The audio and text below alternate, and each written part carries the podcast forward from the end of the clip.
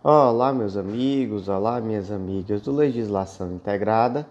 Aqui quem fala é o professor Bruno Valente e nossa conversa de hoje é sobre o informativo de número 753 do STJ, informativo repleto de decisões muito importantes.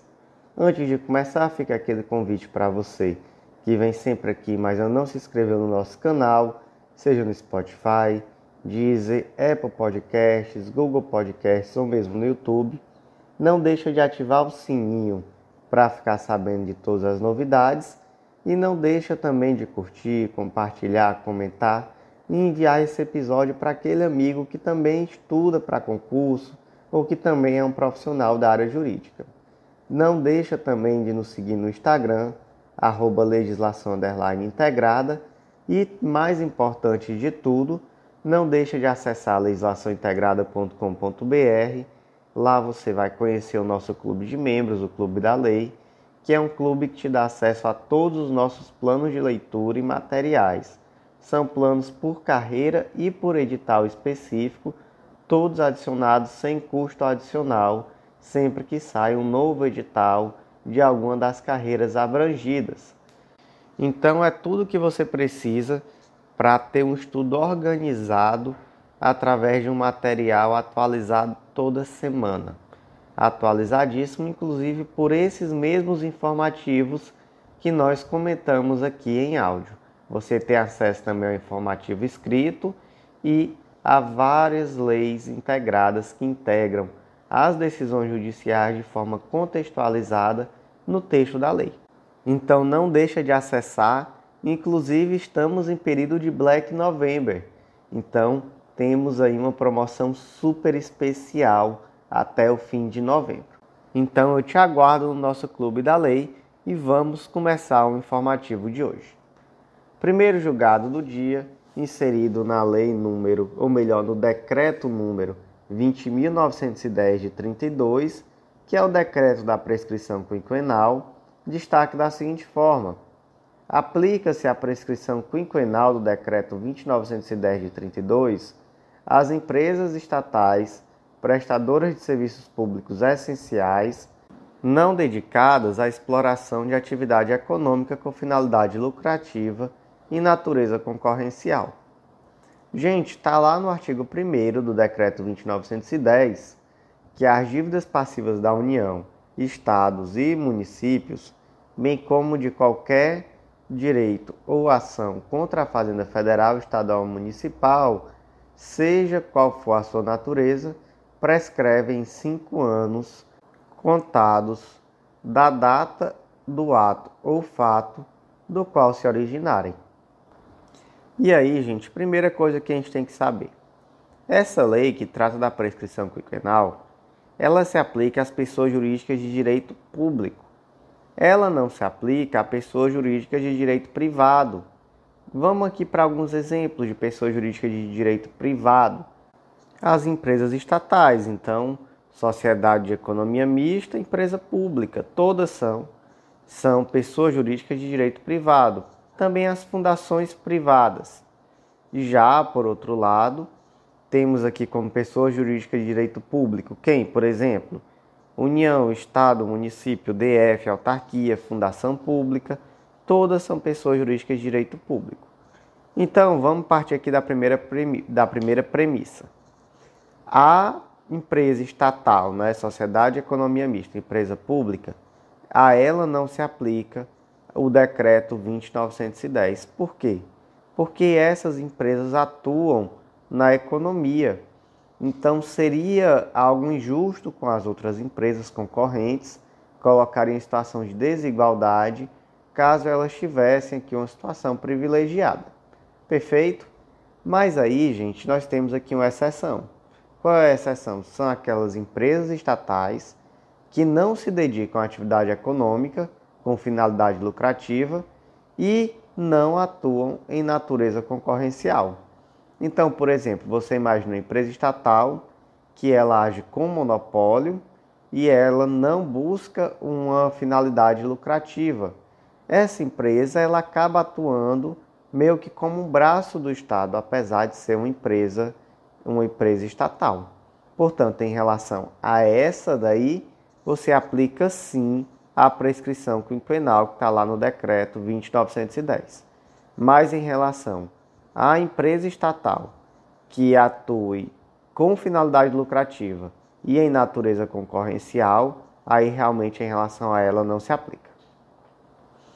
Próximo julgado do dia inserido na lei número 12016, lei do mandado de segurança, destaque da seguinte forma: no processo de mandado de segurança individual, não cabe honorários advocatícios na esteira do disposto no artigo 25 da Lei 12016 de 2009 e da súmula 105 do STJ, não havendo ressalva à fase de cumprimento de sentença. O que é que diz o artigo 25 da Lei do Mandado de Segurança? Diz que não cabem no processo de mandado de segurança, a interposição de embargos infringentes e a condenação ao pagamento dos honorários advocatícios, sem prejuízo da aplicação de sanção no curso ou desculpa no caso de litigância de má-fé. E aí primeiro ponto. Esse artigo 25 é constitucional, ele é constitucional sim, conforme foi decidido na ADI número 4296 de 2021. Então, ok. O que, que diz a tal súmula 105 do STJ?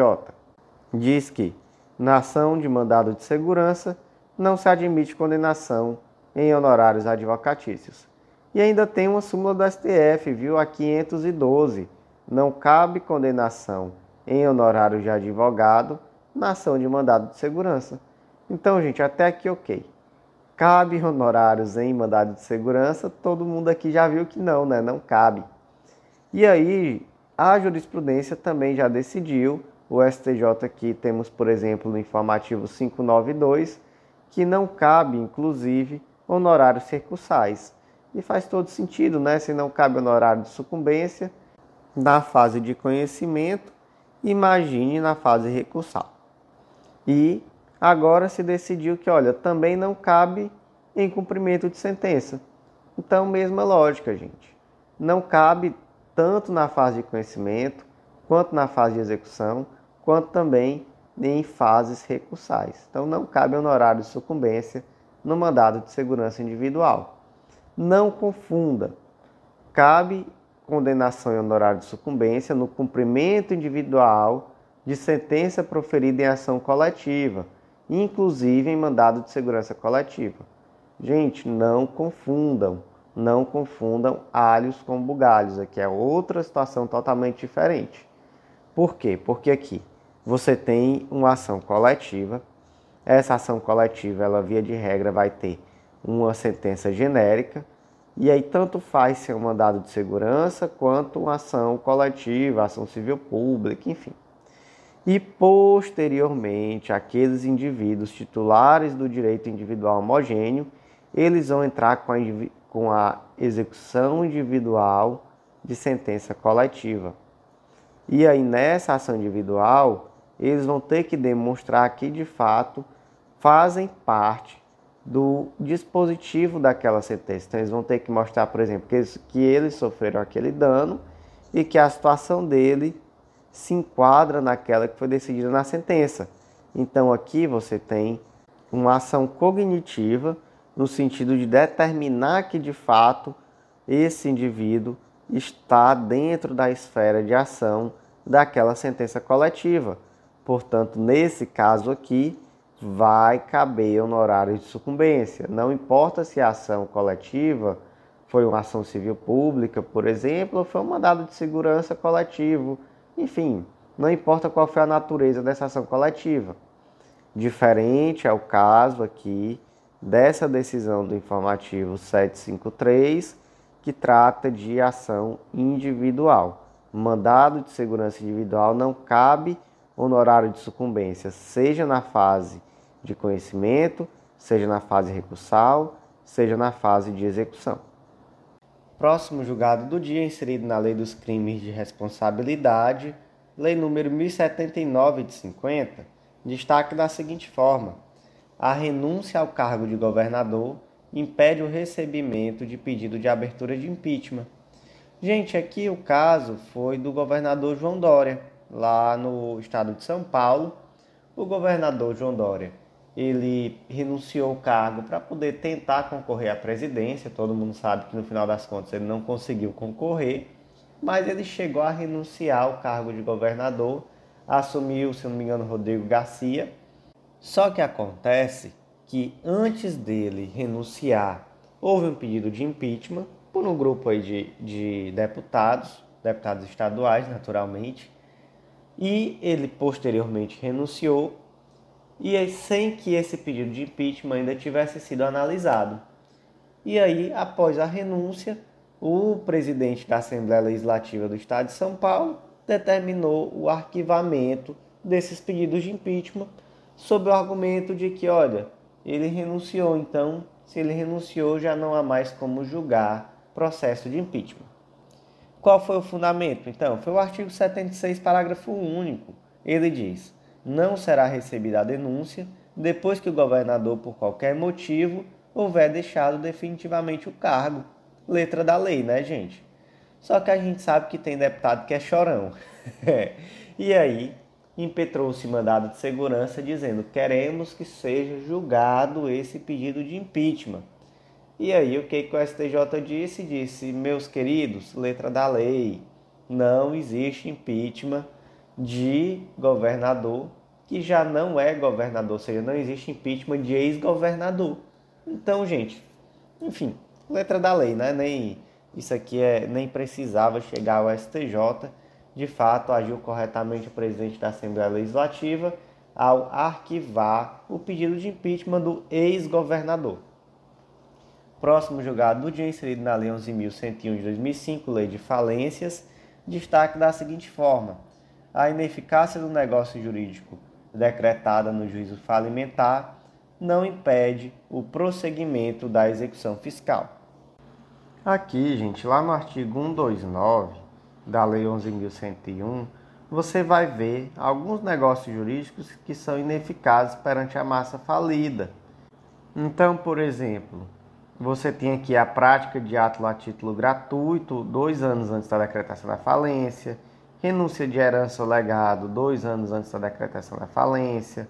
Você tem o pagamento de dívida por forma diferente daquela que está prevista no título. Você tem o pagamento de, de dívida não vencida. Então, são atos que são estranhos né, de uma empresa que está indo à falência ter feito. Então, calma ainda. Por que, que uma empresa que está em falência está pagando dívida antes de vencer? Por que, que essa empresa que foi à falência está praticando o ato a título gratuito? Então, calma lá, né? Qual é o sentido de fazer isso?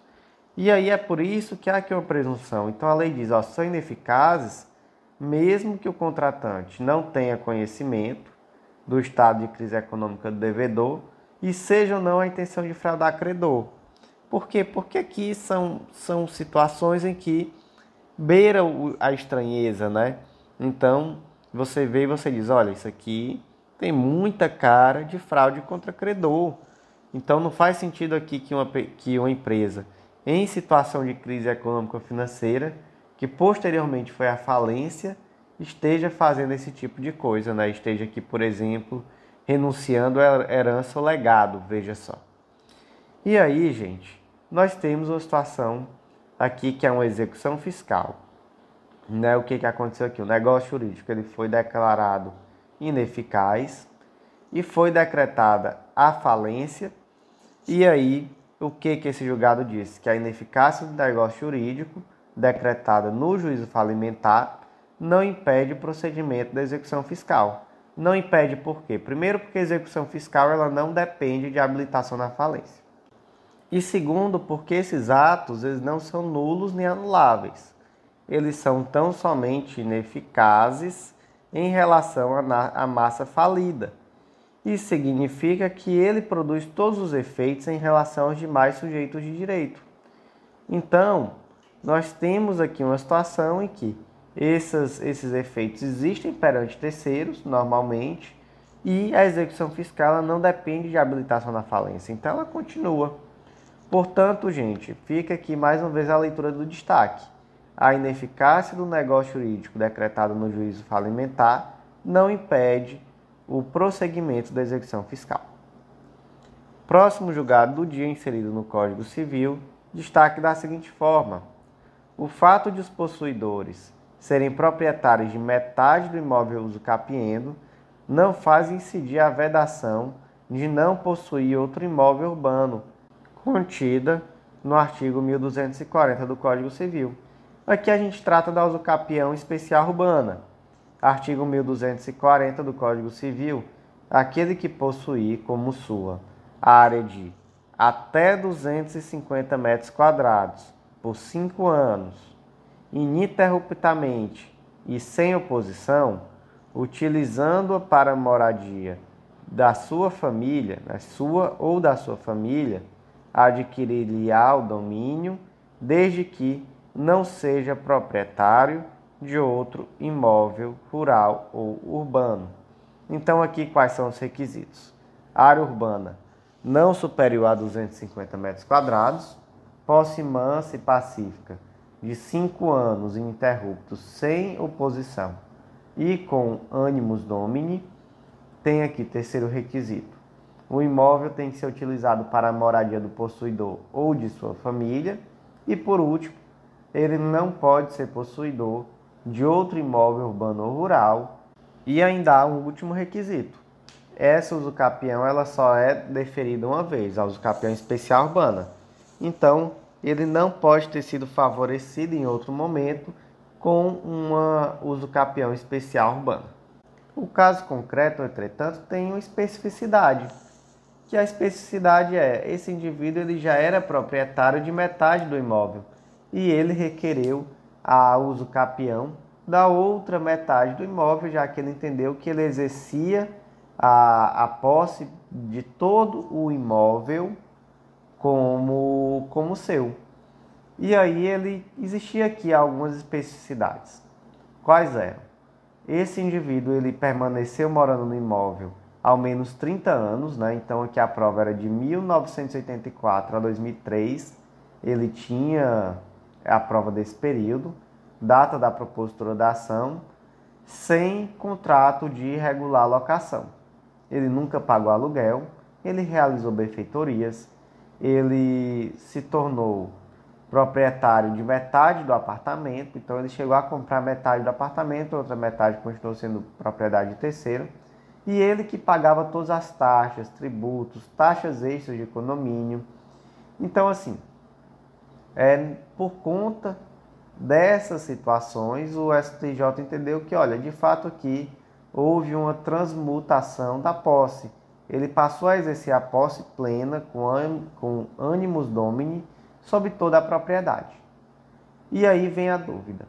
O fato de ele já ser proprietário de metade desse imóvel vai entrar naquela vedação de possuir outro imóvel? Gente, para falar a verdade, para mim isso não faz nem sentido. Porque não é outro imóvel, é o imóvel que ele está usucapindo. Ele é proprietário de metade, ele está usucapindo outra metade. Como é que se fala aqui em vedação de ter outro imóvel? Então, enfim, eu acho que aqui o STJ tomou a única decisão possível para se falar a verdade, que foi que o fato de os possuidores serem proprietários de metade do imóvel que está sendo usucapido não faz incidir a vedação de não possuir outro imóvel contida no 1240 do Código Civil. Portanto, perfeitamente possível a usucapião especial urbana aqui nesse caso. Próximo julgado do dia inserido no Código Civil, destaque da seguinte forma: para o cancelamento de cláusulas de inalienabilidade e de impenhorabilidade em imóvel rural, os dispositivos protetivos do Estatuto da Pessoa Idosa devem ser analisados em conjunto com a exigência de justa causa para manutenção ou levantamento de gravames. Gente, lá no artigo 1848 do Código Civil, salvo se houver justa causa, declarada no testamento, Não pode o testador estabelecer cláusula de inalienabilidade, impenhorabilidade e de incomunicabilidade sobre os bens da legítima. O que são os bens da legítima? É aquele percentual do patrimônio que o indivíduo não pode dispor em testamento. Então, necessariamente esse percentual, 50% do seu patrimônio, deve ir para seus herdeiros necessários. Quem são? São os ascendentes, os descendentes e o cônjuge, basicamente. Então, filho, neto, bisneto, pai, avô, bisavô e cônjuge. Necessariamente havendo essas pessoas na linha hereditária, elas têm direito a receber pelo menos metade dos bens. E aí, gente, em relação àquilo que vai ser dado, de fato, o testador ele pode deixar cláusulas de inalienabilidade, piorabilidade, comunicabilidade. Então, por exemplo, suponha que o Zezinho tem um filho e ele não confia, por exemplo, na esposa do filho dele. Ela acha, ele acha, né, melhor dizendo, que ela está com o filho dele por interesse, etc. E aí ele doa, ele doa não, né? Ele coloca uma cláusula de incomunicabilidade naquele bem que vai ser herdado pelo filho dele. Ou então ele acha que o filho dele é pródigo, que ele vai se desfazer do patrimônio, vai vender tudo, e aí ele coloca uma cláusula de inalienabilidade. Ele diz: olha, você vai receber esse patrimônio, mas esse imóvel aqui, por exemplo, é para você morar, você não vai poder vender. E aí, gente, é possível? Sim, é possível. Mas sobre os bens da legítima, é necessário haver uma justa causa declarada no testamento. Não pode simplesmente dizer, ah, esse bem aqui é inalienável, esse bem aqui é incomunicável. Não pode, né? E aí o caso concreto aqui foi o seguinte: o indivíduo ele pediu o cancelamento da cláusula de inalienabilidade e impenhorabilidade que estavam gravadas sobre o imóvel rural. Então ele certamente queria vender esse imóvel e esse pedido foi denegado.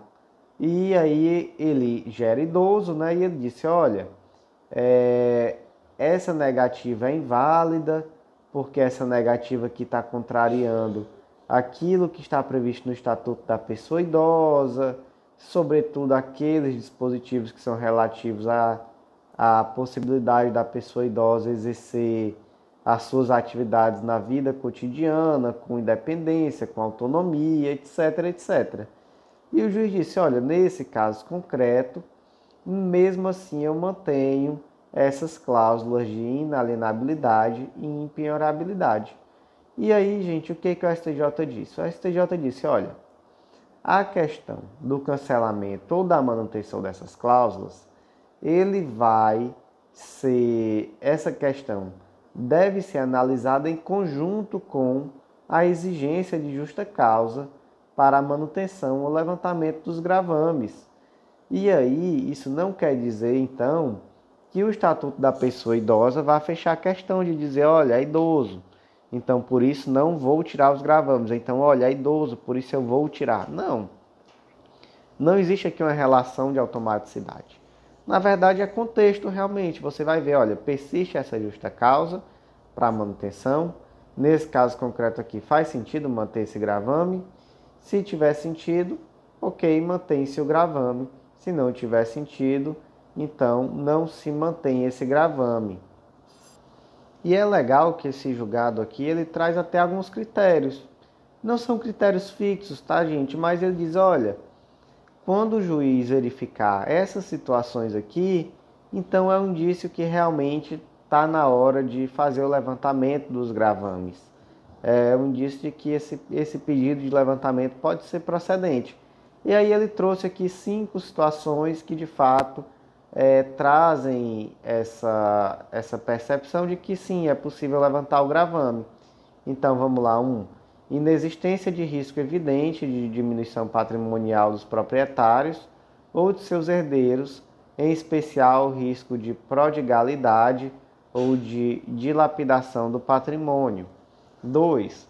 Manutenção do patrimônio gravado que, por causa das circunstâncias, tenha se tornado origem de um ônus financeiro maior do que os benefícios trazidos. Então aqui é muito interessante, aquele indivíduo tem uma casa, mas essa casa está dando é prejuízo, uma casa de praia, por exemplo, está é, tá dando mais prejuízo do que lucro. Ele quer vender para se livrar desse prejuízo, para poder colocar algum dinheiro no bolso.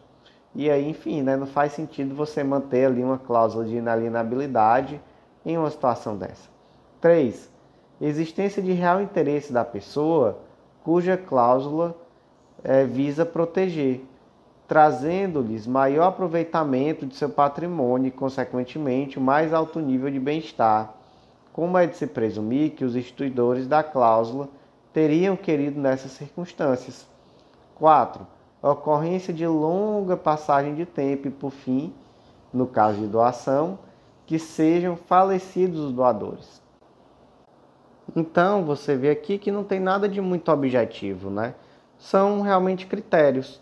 E quando você verificar alguns desses critérios ou vários deles, então é sinal de que de fato é o momento de retirar essa cláusula de inalienabilidade e impenhorabilidade. Próximo julgado do dia, inserido na Lei de Locações, Lei 8245 de 91, destaque da seguinte forma: o prazo de 60 dias para exigir prestação de contas previsto no artigo 54, parágrafo 2 da Lei de Locações, refere-se a um intervalo mínimo a ser respeitado pelo locatário para promover solicitações dessa natureza e, portanto, não é decadencial Gente, artigo 54, parágrafo 2. Nas relações entre lojistas e empreendedores de shopping center, prevalecerão as condições livremente pactuadas nos contratos de locação respectivos e as disposições procedimentais previstas nesta lei. Parágrafo 2. As despesas cobradas do locatário devem ser previstas em orçamento, salvo casos de urgência ou força maior devidamente demonstradas, podendo o locatário, a cada 60 dias, por si ou por entidade de classe, exigir a comprovação das mesmas. Então vamos lá. Estamos falando aqui em relação entre lojista e empreendedor de shopping center. Então, lojista e shopping center. É uma relação que a própria lei prevê que aqui há uma exacerbação da autonomia da vontade. Então, aquilo que está previsto no contrato vai ser levado a efeito de uma forma mais forte, né? que é o tal da pacta sunt servanda. E aí o parágrafo 2 diz que as despesas cobradas pelo locatário devem ser previstas em orçamento, salvo caso de urgência ou força maior. Então suponha, por exemplo, que o contrato prevê que os lojistas têm a obrigação de se cotizar para custear eventuais despesas extras que venham com a manutenção do shopping center. Legal. É possível esse tipo de previsão? É possível. Só que, nesses casos, né, é necessário que haja ali um prévio orçamento. Só que quando se trata de caso de urgência ou força maior, é possível que seja feito sem que haja um prévio orçamento. Né? Então, assim, imagina cair o teto do shopping, é necessário ali que com urgência se resolva. Não dá tempo passar um orçamento é, enfim, para ser aprovado pelos. Enfim, não dá tempo de nada disso, tem que resolver. E aí a lei diz: olha, a cada 60 dias, o, o locatário, por si mesmo ou por entidade de classe, pode exigir uma comprovação das despesas. Legal? Esse prazo, gente, ele possui natureza decadencial, então tem 60 dias para exigir? Não, é um prazo mínimo. Então, teve aqui todo esse problema, veio aqui essa despesa extra urgente, foi necessário, veio a cobrança dessa taxa, todo mundo pagou. A partir de quando vai se poder exigir que essa que essa prestação de contas esteja feita? 60 dias. Então, o proprietário, né, o administrador do shopping, tem 60 dias para entregar. Depois de 60 dias, pode ser exigido. Então não é um prazo decadencial aqui, é um prazo mínimo para exigir que a prestação de contas esteja pronta.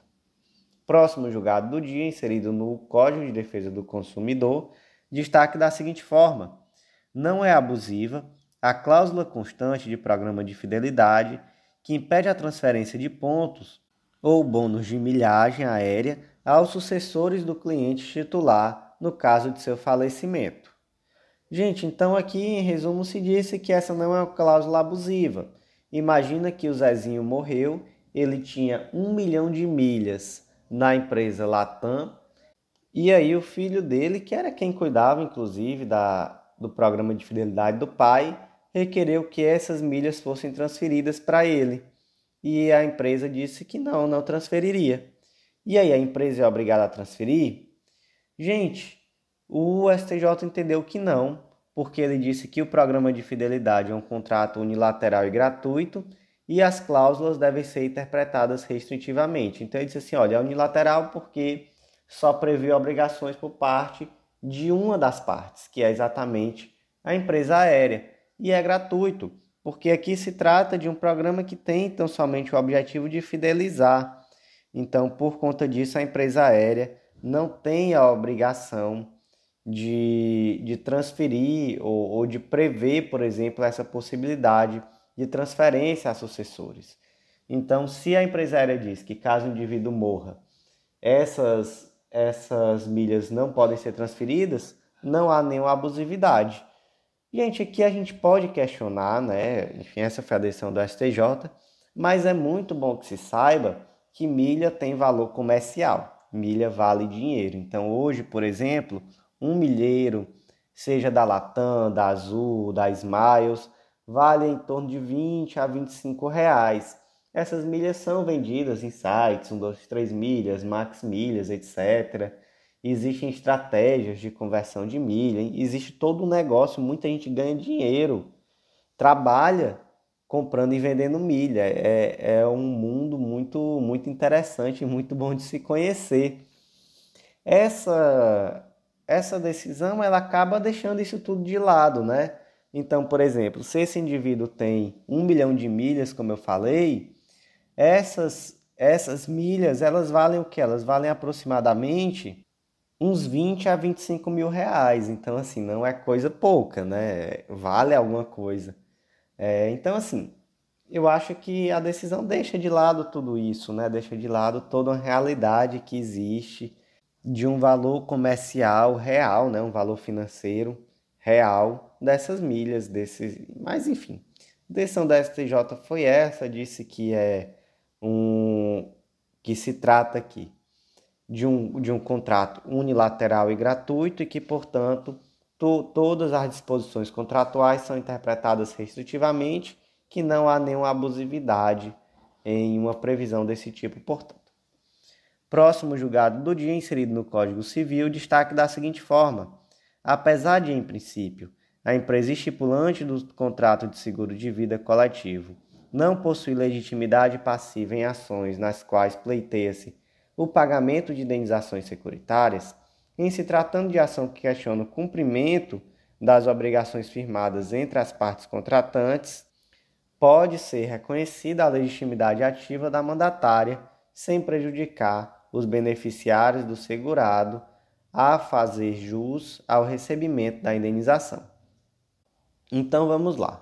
Suponha que a empresa ABC Limitada celebrou um contrato com a seguradora XYZ para garantir aos seus empregados um seguro de vida. Legal, ela foi intermediadora. Quem é que paga esse seguro de vida? E aí vai depender, pode ser que quem pague seja unilateralmente, pura e simplesmente, o empregado, pode ser que a, que a empresa vá pagar parte desse benefício, pode ser que a empresa que pague, então assim, enfim, tudo isso daí depende, não é? Mas o fato é o seguinte, em regra, as ações, as eventuais demandas são contra a seguradora. Houve um problema no pagamento do benefício Contra quem você propõe a ação? Contra a seguradora. Foi a seguradora que não pagou, não foi a empresa. A empresa, ela simplesmente intermediou. Mas aqui nós temos uma situação concreta que é um pouco diferente. A seguradora disse assim, ó, olha, eu não paguei, por quê? A empresa se comprometeu a pagar um determinado valor por mês e não pagou. Então, ao deixar de pagar esse valor, eu não sou obrigada, como seguradora, a cumprir qualquer previsão contratual. E aí, gente, nesse caso aqui, quando você alega que houve um descumprimento da empresa intermediária, ela é legitimada a fazer parte do processo? Sim, ela é legitimada a fazer parte do processo. Por quê? Porque aqui você está questionando se essa empresa intermediária cumpriu ou não com suas obrigações firmadas em contrato. Então, nesse caso específico, ela é legitimada sim a fazer parte dessa ação. Próximo julgado do dia, inserido na Lei 8009 de 90, Lei da impenhorabilidade do bem de família. Destaque da seguinte forma: o terreno cuja unidade imobiliária está em fase de construção para fins de residência está protegido pela impenhorabilidade por dívidas, por se considerar antecipadamente bem de família. Gente, então vamos lá. Sabemos que, conforme o artigo 1 da Lei 8009, aquele imóvel que é utilizado para moradia do indivíduo ou de sua família é considerado bem de família e é, portanto, impenhorável em relação a quaisquer dívidas. Entretanto, né, a gente sabe também que existem exceções, estão lá no artigo 3 até aí ok. E a gente sabe que o bem de família tanto é o bem da pessoa que mora só, quanto é o bem daquela pessoa que mora com irmãos, que mora às vezes com amigos. Então, assim, é um conceito amplo. E aqui a dúvida foi a seguinte: olha, o Joãozinho mora de aluguel, mas ele comprou um terreno para construir uma casa. E aí, se você for lá, você vai encontrar o terreno você vai encontrar já as estruturas da casa, ou seja, está em obra, está construindo ali uma casa. O Joãozinho ele tem uma dívida e aí vieram executar essa dívida. E aí, como ele não tinha bens, pediram a penhora desse imóvel, que é um imóvel em fase de construção. E aí, esse imóvel ele pode ser considerado bem de família e, portanto, impenhorável? o STJ decidiu que sim, antecipadamente já se considera um bem de família, porque, gente, a finalidade aqui é proteger aquele patrimônio mínimo da família. Então, tanto você protege o patrimônio mínimo que já está pronto, como o que está em fase de construção.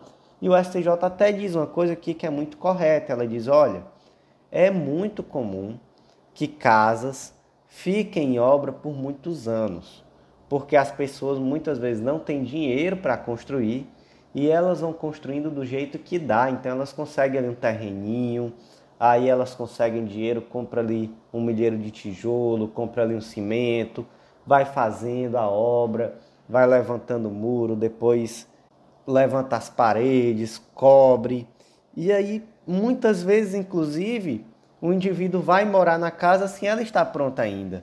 A partir do momento que ele vê ali, não, aqui já está dando para morar, ele se muda e dentro da casa vai terminando, vai fazendo ali o que der. Então, assim, é a realidade. Não é todo mundo que tem dinheiro para chegar aqui, contra, contrata um arquiteto, faz um projeto de uma casa, vai lá, fecha com a construtora, diz assim, construtora, constrói ali, com 4, 5, 6 meses, recebe na chave, isso aí é uma raridade. Isso daí é sei lá quantos por cento da, da população que tem casa própria. A realidade do Brasil é do indivíduo que compra o terreno, compra e vai fazendo, vai construindo e às vezes passa anos e anos até conseguir ter uma casinha que dá ali para entrar e ele se muda normalmente ainda com a casa sem estar completamente pronta. Então, permitir que essa casa que está ali sendo construída seja penhorada, dizer que essa casa não é bem de família é fechar os olhos para a realidade. Então, acertadamente, o STJ entendeu que, olha, se antecipa aqui o bem de família. Ele não está morando ainda, mas certamente tudo que essa família está produzindo, ela está colocando nessa casa que vai ser a casa dela no futuro. Então, não tem como a gente já, antes mesmo de se conseguir a, terminar a casa, já está permitindo essa penhora. Próximo julgado do dia, inserido no Código Civil, destaque da seguinte forma: Inexiste qualquer vedação legal ao reconhecimento da fraternidade barra irmandade socioafetiva, ainda que pós-mortem, pois a declaração da existência de relação de parentesco de segundo grau na linha colateral é admissível no ordenamento jurídico pátrio, merecendo a apreciação do Poder Judiciário. E aí, gente, vamos aqui ver esse caso. É, qual é a peculiaridade? É que aqui se fala de fraternidade socioafetiva.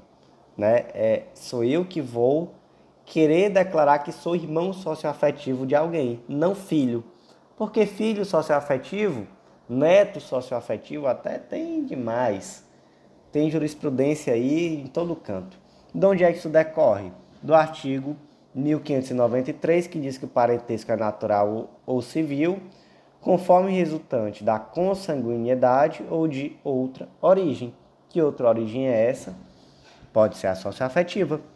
E aí, pode, você pode propor uma ação para reconhecer filiação socioafetiva? Pode. E fraternidade socioafetiva? Pode também, gente. Pode também, nenhum problema. Então aqui você vai realmente olhar para o caso concreto. Você vai ver se existem elementos. Se existirem elementos, legal, pode reconhecer a fraternidade socioafetiva também. Próximo julgado do dia inserido na Lei 9279 de 96, Lei da Propriedade Industrial, destaque da seguinte forma: nos termos do artigo 124, inciso 6 e 8 da Lei da Propriedade Industrial, vocábulos genéricos de uso comum e que designam produtos ou serviços inseridos no segmento de atuação da sociedade, bem como as cores e suas denominações, exceto se combinadas de forma peculiar e distintiva, não são registráveis como marca. E aqui, a, o caso concreto específico, gente, foi de uma empresa que ela se chamava Rosé e Blue. Então era rosa e azul, só que em francês. E aí, gente, vem essa questão, né? Existe distintividade aqui que vai justificar a possibilidade desse dessa marca ser protegida, porque veja só, não são registráveis como marca. As cores, suas denominações, salvo dispostas ou combinadas de modo peculiar ou distintivo. Isso está lá no 124, inciso 8 da Lei de Propriedade Industrial. Além disso, não são registráveis sinais de caráter genérico, necessário, comum, meramente descritivo. E aí, o que se tem que verificar é se nesse caso concreto, o fato dessas cores estarem dispostas dessa forma traz uma distintividade suficiente. E o primeiro ponto que o julgado adentrou foi: está em um idioma estrangeiro. Isso traz algum problema? Isso muda em algo? E aí se decidiu que não. Se disse: olha, pode-se registrar perfeitamente marcas escritas em língua estrangeira. Então, nesse caso aqui, são duas cores em língua francesa. Primeiro ponto, ok. Segundo ponto, tem distintividade suficiente? E aí se entendeu que nesse caso concreto aqui, não tem. Nesse caso concreto aqui, não tem distintividade suficiente para que haja uma proteção como marca. E, gente, só para vocês terem ideia, a American Airlines já se entendeu que não havia uma proteção do nome da marca. Por quê? Porque a American Airlines é empresa aérea americana. É, tem distintividade fraca, são palavras comuns. Então, imagina uma empresa muito menor do que a American Airlines que quer registrar aqui duas palavras que são cores. Então, assim, é realmente é condizente com a jurisprudência. Né? Essa decisão é condizente com aquilo que tem sido decidido em casos semelhantes. Próximo julgado do dia, inserido no Estatuto do Desarmamento, Lei número 10826 de 2003, destaque da seguinte forma: é atípica a conduta de colecionador com registro para a prática desportiva e guia de tráfego que se dirigia ao clube de tiro sem portar consigo a guia de trânsito da arma de fogo. Então imagina aí, o João ele é, é atirador esportivo e aí ele tem toda a documentação para ter arma de fogo, para transitar com essa arma de fogo da casa dele até o clube de tiro, do clube de tiro até a casa dele de volta. Tudo certinho, tudo regularizado. Só que um belo dia João saiu para o clube de tiro com a arma dele e esqueceu de levar consigo a guia de trânsito. E aí ele foi, nesse dia, por um azar dele, a polícia o parou, foi verificada essa arma de fogo e então ele foi levado, foi conduzido e foi posteriormente denunciado por um crime de porte ilegal de arma de fogo de uso permitido. E aí, gente, foi correta essa denúncia? O STJ entendeu que não. Entendeu que não porque ali havia uma mera irregularidade. No caso concreto, se verificou que de fato ele estava indo até o clube de tiro, fazia sentido, né? Dentro daquilo, vamos dizer assim, fazia sentido estava no trajeto, que realmente era o trajeto que ele fazia, realmente ele tinha, sei lá, hora marcada no clube de tiro. Então, assim, todo o contexto fático levou a crer que de fato ele não estava transitando com essa arma pela rua de forma aleatória. Ele estava de fato saindo da casa dele e indo para o clube de tiro. Vamos partir desse, desse pressuposto, tá bom? Então, nesse caso concreto aqui, houve uma mera irregularidade ele deixou de levar consigo a guia de trânsito, que era um documento necessário. E aí? Isso é suficiente para caracterizar um crime? Não é, né, gente? A gente pode ter nossas opiniões sobre questão de arma, etc. Mas de fato aqui é, é algo desproporcional você dizer que, olha, esqueceu de andar com um documento que ele de fato possui o documento, ele só não estava portando crime. Não, aqui ele cometeu no máximo uma irregularidade, algo que pode ser punido na esfera administrativa, e mais crime, crime não. De fato, aqui não há um crime, é um fato atípico. Próximo julgado do dia, inserido na Lei 8906 de 94, Estatuto da OAB, destaque da seguinte forma: estando o advogado em cela individual sem registro de eventual inobservância das condições mínimas de salubridade e dignidade humanas. Não se configura constrangimento ilegal em razão das instalações em que se encontra recolhido. Está lá no artigo 7, inciso 5 do Estatuto da OAB, que é direito do advogado não ser recolhido antes da sentença transitada em julgado, senão em sala de estado maior, com instalações e comodidades condignas e, na sua falta, em prisão domiciliar.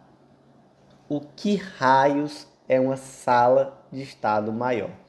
Eu sempre imaginei uma sala de estado maior como uma sala luxuosa, uma sala, eu imaginava assim, com um sofazão bonito, um, uma mesa, enfim, eu sempre imaginei uma sala de estado maior como um local pomposo, mas não é. Gente, não é isso que é uma sala de estado maior. E a verdade é que não existe sequer consenso sobre o que raios é essa sala de estado maior. O STF diz, a gente tem, por exemplo, aqui julgados lá do ano de 2007, que ele diz que a sala de estado maior é uma sala sem grades ou portas fechadas pelo lado de fora, na dependência de qualquer unidade militar ou de forças auxiliares e que essa sala tem que oferecer condição condigna de higiene e segurança. Então, por exemplo, é um local que fica ali dentro de uma delegacia, dentro de, um, de uma unidade militar, sem grades. Então, diferentemente de uma cela, que é um local que está ali com uma grade na frente para você ver tudo que está lá dentro, aqui não. Aqui tem que ter uma porta, tem que ter uma janela, tem que ter ali um espaço com alguma com, com alguma condição adequada de higiene e segurança. Por outro lado, o STJ ele já disse que, olha, basta que seja um local separado dos demais detentos e que a instalação seja condigna. Então, por exemplo, aquele local que tem ali um banheiro isolado, que a pessoa está sozinha, isolada dos demais detentos, então isso aí já é suficiente para suprir o que seria essa tal dessa sala de estado maior. E aí, nesse caso concreto aqui, o advogado estava recolhido numa cela individual, então se é cela tem grade, no caso concreto tinha um banheiro privativo e não havia nenhum registro de que não supria a condição mínima de salubridade, de dignidade humana. Tá tranquilo? Essa prisão ela vai atender aquilo que é o mínimo necessário da lei para a prisão de um advogado, tá ok, né? E, gente, lembrando, prisão especial, e inclusive aqui a do advogado, que é em sala de estado maior, é até o trânsito em julgado, enquanto ele for preso provisório. Depois que for preso definitivo, transitado em julgado, aí não tem mordomia não. Vai lá para a prisão comum, igual a todo mundo. Agora, o detalhe, né? Se não existir essa, essa sala de estado maior, etc., aí o indivíduo tem direito à prisão domiciliar. Mas nesse caso concreto aqui, STJ entendeu, como ele entende em outras decisões, né, como, enfim, já é a jurisprudência da STJ, basta que seja individual e tenha ali condições de salubridade e dignidade humana para suprir essa exigência de sala de Estado maior. Próximo julgado do dia, inserido na Lei 8137 de 90, Lei dos Crimes contra a Ordem Tributária, destaque da seguinte forma: o dolo de não recolher o tributo de maneira genérica não é suficiente para preencher o tipo subjetivo do crime de sonegação fiscal. Está lá no artigo 2 inciso 2 da Lei dos Crimes contra a Ordem Tributária. Vamos ler? Constitui crime da mesma natureza deixar de recolher no prazo legal o valor do tributo ou de contribuição social, descontado ou cobrado, na qualidade de sujeito passivo da obrigação e que deveria recolher aos cofres públicos. E aí, por exemplo, o STJ já decidiu que o contribuinte que de forma contumaz e com dolo de apropriação deixa de recolher o ICMS, ele vai estar inserido nesse tipo penal. Então o indivíduo ele está ali de forma contumaz, sempre, né, repetitiva, deixando de recolher o tributo e ele tem o dolo de se apropriar, de ficar com esse dinheiro para ele mesmo, ele está tá praticando aqui esse crime do artigo 2, inciso 2.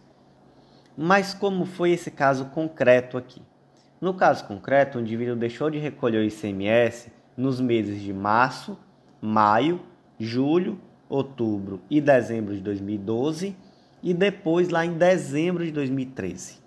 Vamos aqui para o aspecto formal vi, visto aqui só pelo aspecto formal. Tem fato típico aqui? Tem, né? Tem. É aquilo que está previsto aqui no, no artigo 2 inciso 2. Só que o STJ já entendeu que materialmente é necessário um dolo específico, para que haja também a tipicidade material. Qual é esse dolo específico? É o dolo de apropriação. E aí esse dolo de apropriação, ele vai estar presente quando houver realmente uma atuação quanto mais, quando esse indivíduo realmente, pela situação concreta, parecer que tem o interesse de fraudar o fisco. Então, o fato do indivíduo não ter recolhido o ICMS em seis meses aleatórios, então não foi nem seis meses seguidos, como a gente viu, foi em março, maio, julho, outubro, dezembro de 2012 e depois, um ano depois, lá em dezembro de 2013. Isso daí é algo quanto mais tem dolo de apropriação? Não necessariamente, né? Então, nesse caso concreto, entendeu-se que não houve crime. Ah, então fica por isso mesmo? Não, né, gente? Ele vai ter que recolher, ele pode ser cobrado. Aqui pode ter uma execução fiscal, ele pode ser multado por não ter pago a tempo. Então, assim, ele pode sofrer todas as sanções, mas realmente, sanção penal, aqui ele vai escapar realmente entendeu-se que não houve aqui crime. O último julgado do dia inserido na lei de drogas destaque da seguinte forma: o flagrante do delito de tráfico de drogas, com a apreensão de significativa quantidade de drogas e de petrechos comuns para a prática da narcotraficância em local dominado por facção criminosa, não permite presumir a existência de vínculo estável e permanente para a configuração do crime de associação para o tráfico. Gente, então vamos lá. Associação para o tráfico, artigo 35. Associarem-se duas ou mais pessoas para o fim de praticar, reiteradamente ou não, qualquer dos crimes previstos no artigo 33 caput e parágrafo 1 e 34 desta lei. Aí é uma pena de reclusão de 3 a 10 anos, além do pagamento de multa. Aqui fala reiteradamente ou não, né? Mas, gente, Apesar disso, não confunda. STJ já decidiu que é necessário que haja vínculo estável e permanente. Então, sem estabilidade e permanência, não há crime de associação para o tráfico. E aí acontece que o Ministério Público, muitas vezes, e o Judiciário também, indo na direção daquilo que o Ministério Público pede, muitas vezes quer forçar a existência de um crime de associação para o tráfico com base em ilações. Então ele diz: olha, esse indivíduo aí tinha petrechos, tinha petrechos para o tráfico. Então ele estava ali com uma balança de precisão, ele tinha peneira, ele tinha saquinhos de plástico, tinha dinheiro trocado. Ou então dizia assim: ah, e esse daí, por favor, por favor, esse segundo argumento, independentemente da sua carreira, independentemente se você é juiz, promotor, defensor, delegado, foge disso. Não vai por aí não. A questão do local local dominado pelo tráfico. Porque você diz assim: "Ah, o indivíduo estava traficando em local dominado pelo tráfico". Qual é o local dominado pelo tráfico, gente?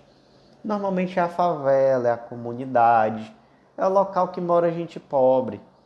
Então quer dizer que o indivíduo simplesmente por morar na favela, por morar num local pobre, ele vai ser condenado pelo crime de associação para o tráfico sempre que ele traficar? Aí você pode dizer, mas Bruno, todo mundo sabe que para traficar na comunidade tem que ter autorização do chefe do tráfico. Aí eu vou dizer, verdade, todo mundo sabe, né? Mas isso aí é suficiente para uma condenação criminal? Uma ilação, todo mundo sabe? Gente, condenação criminal é fato concreto. Condenação criminal tem que ter elemento, elemento fático. Você tem que demonstrar. Você não pode dizer, ah, todo mundo sabe. Não. Todo mundo sabe é para a mesa do bar. Para a sentença, precisa de algo concreto.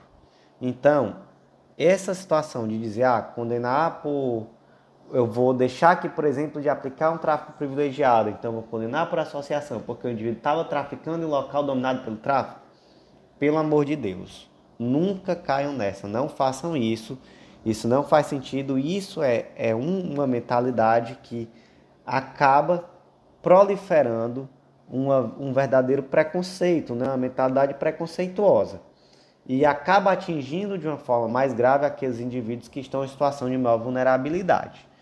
Ah, Bruno, então a gente fecha os olhos para o caso concreto? Não, né? A gente viu, acho que no informativo anterior, 752, o STJ entendeu que naquele caso concreto havia elementos que apontavam para a habitualidade e aí naquele caso não foi uma, uma situação de associação para o tráfico, foi uma, foi uma situação em que se afastou o tráfico privilegiado. E qual, era, e qual era a questão ali? Era parecido.